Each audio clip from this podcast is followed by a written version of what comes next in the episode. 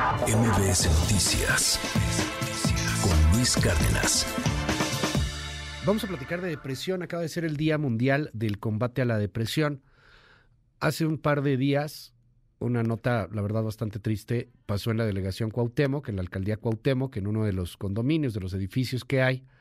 Un hombre, ya de 62 años de edad, pues decidió arrojarse y, se, suicidó, perdió la vida. Eh, su esposa tuvo que, identificarlo. Es una de las tantas notas rojas que pues, aparecen todos los días. El suicidio, por desgracia, ha crecido en los últimos años, no solamente en México, sino en el mundo. Y el origen, pues, de estas decisiones viene justamente por la depresión. Tengo en la línea telefónica y le aprecio muchísimo que me tome la llamada porque pues iba a venir aquí a cabina, pero por desgracia pasó ahí un, un incidente el psicólogo Ángel García. Ángel, te mando un abrazo, espero que todo bien.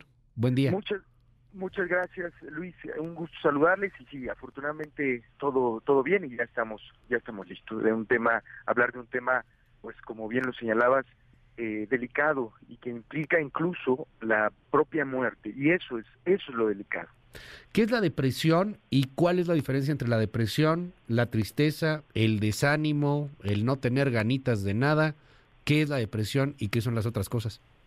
Claro que sí. Pues en primera instancia podemos señalar algo importante, a saber que la depresión es una serie, un conjunto de afecciones de tipo anímico que se mantienen a lo largo de un periodo más o menos seis meses, un poquito más de seis meses y que implica propiamente la incapacidad de poder hacer cualquier cosa de manera cotidiana, como lo es el caso, por ejemplo, de no querer ni siquiera levantarse, no querer ni siquiera comer, no querer ni siquiera eh, bañarse, por ejemplo, y que remite a estas características más allá de un día, por ejemplo, eh, cotidiano, donde podríamos estar teniendo pues un tal vez un mal día, una situación complicada y entonces aparecerá la tristeza, aparecerá el desánimo, pero a diferencia de esta condición o de esta afección, esto se mantiene y literalmente se vuelve una incapacidad no es simplemente que hoy no tenga ganas, hoy no quiera, hoy, o, hoy pase algo, es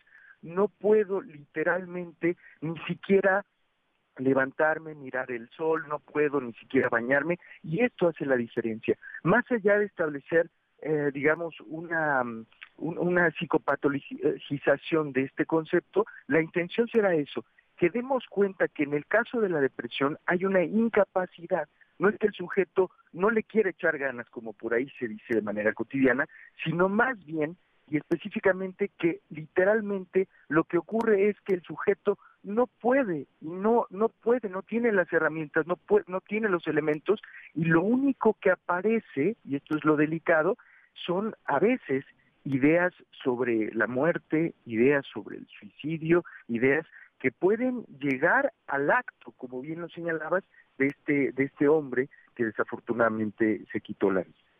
Eh, dinos algo, Ángel. Estamos platicando con Ángel García, él, es eh, psicólogo muy reconocido aquí en esta ciudad y hablamos sobre la depresión.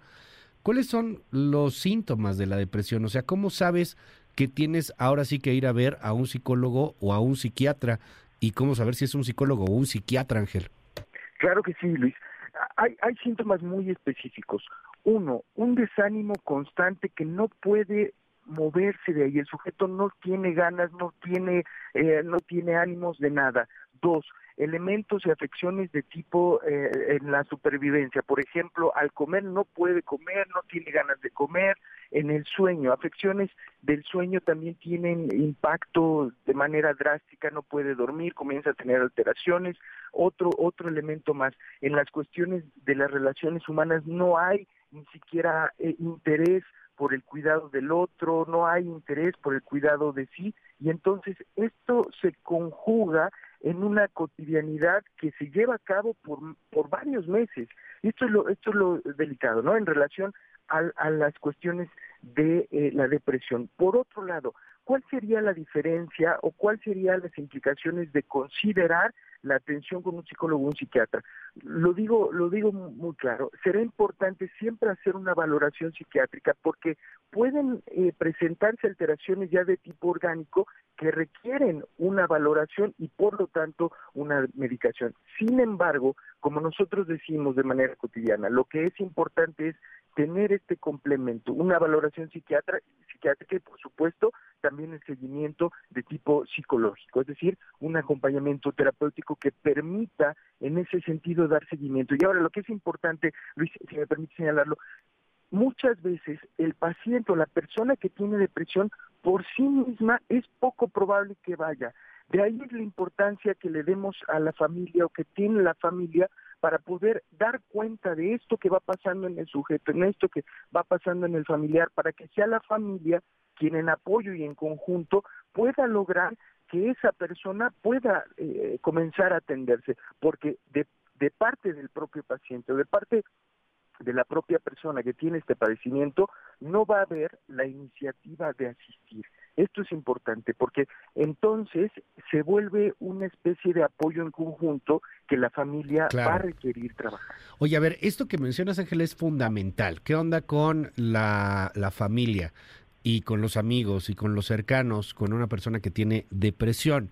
porque pues ahí tienes que meterle apoyo, ¿no? O sea, que tienes que entenderlo, eh, uno lo puede ver y decir, puta, o sea, ¿qué te pasa? Ya levántate de la cama, ponte a trabajar, ponte a hacer algo, échale ganas a la vida, qué patético verte así. O sea, uno puede pensar algo por el estilo, hay gente que no comprende, pues que estamos hablando ya de un trastorno que, que, que, que, es una enfermedad. Es, es, no, no, le dirías lo mismo a una persona pues que está teniendo un, un, sufrimiento, no sé, de dolor de estómago, toco madera, que tiene cáncer, una cosa por el estilo. Es, es una enfermedad y hay que entenderlo como tal. Pero ¿cómo ayudar a la familia? ¿Cómo ayudar a los amigos o alrededor, al círculo que tiene una persona con depresión? Claro que sí, Luis. Eh, has, has dicho un punto clave, que es cuando la familia ve una situación así, lo que ocurre no es simplemente porque, como decimos, sean malas personas, al contrario, hay miedo, hay terror, hay angustia, hay dolor de ver al familiar así, y entonces la primera respuesta que uno dice como familiar es, échale ganas, tú puedes, levántate, mira cómo está, hoy es un día bonito, mira cómo eh, las cosas están pasando así, mira, mira el sol, mira las pero es algo que no puede. Y entonces, más allá de que el familiar y los familiares como tal que nos estén escuchando, traten de decir, échale ganas, tú puedes, no va por ahí. Se tratará de dar cuenta y de entender que es un proceso, una enfermedad, en efecto, como bien lo ha señalado, que tiene implicaciones y que no con un échale ganas y esto va a hacer una modificación. Lo que tendría que ocurrir más bien es que seamos capaces como familiares de poder escuchar eso que le está pasando a la persona, eso que está sufriendo, eso que está doliendo. ¿Duele mucho como familia? Por supuesto que sí, pero será más valioso que llegar y decir, échale ganas, mira cómo la vida, mira esto. No va por ahí porque en efecto se tratará de dar cuenta que es una imposibilidad, como ya decíamos al inicio, y por lo tanto requiere una atención especializada. Y por supuesto, esto también es importante, Luis, que la misma familia tiene impacto de ver a un familiar eh, en esta situación, porque duele, claro que duele y afecta, y eso también requiere cuidado. Nos preguntan aquí en el WhatsApp 5571-131337, 5571-131337, ¿qué consejos de autocuidado se pueden ofrecer a los que luchan con la depresión? ¿Cómo, cómo hay autocuidado? ¿Qué, ¿Qué pasa cuando ya lo tienes y tienes que vivir con esto? Claro que sí, Luis. Seamos muy puntuales con esto. Requiere cierta estructura en su día y en su semana y en su mes. Es decir, poder incluso como familiar, incluso como propio paciente, tener tu calendario, tu calendarización de actividades, tu calendarización de cosas por hacer, cosas que se tienen que hacer, porque en efecto, como paciente no darán ganas de hacer nada, no darán ganas de convivir con amigos, no darán, eso no es posible. Y lo que entonces se tendría que hacer es una estructura que permita, un horario que permita integrar actividades de cuidado, como literalmente bañarse, comer, tomar eh, los medicamentos, integrar actividades de, de comunicación, de conversación entre amigos, actividades también como eh, alguna, algún, eh, no sé, desde cartonería hasta eh, bicicleta, ejercicio, que en esa calendarización podamos nosotros tener esa estructura. Ese sería uno de los puntos iniciales, Luis. Oye, esta también se repite muchísimo. ¿Se cura? ¿La depresión se cura? Es un padecimiento que puede llegar a mejorar y que puede llegar a tener una calidad de vida sin ningún inconveniente a través de, un tratamiento. Lo que es verdad es que cuando cuando está diagnosticada y cuando se presenta, a lo largo del tiempo se puede controlar, pero es verdad que puede volver a aparecer. Digamos que eh, tiene fases eh, activas y otras fases eh, que tienen que ver ya con una, una disminución, pero será importante mantener, mantener el, el tratamiento. Y lo que es importante decir, cuando uno está diagnosticado con una afección como la depresión, puede llegar a tener una mejor calidad de vida. Pero esto no lo determina el tiempo, esto lo determina el trabajo clínico, esto lo determina el cuidado, esto lo determina, por ejemplo, la escucha de programas como como el tuyo, Luis, que siempre una y otra vez insisten y dan apoyo y soporte de manera social significativa. Es el psicólogo Ángel García. Gracias por tomarme la comunicación. ¿Cómo te seguimos? ¿Cómo te encontramos en las redes? Muchas gracias, Luis.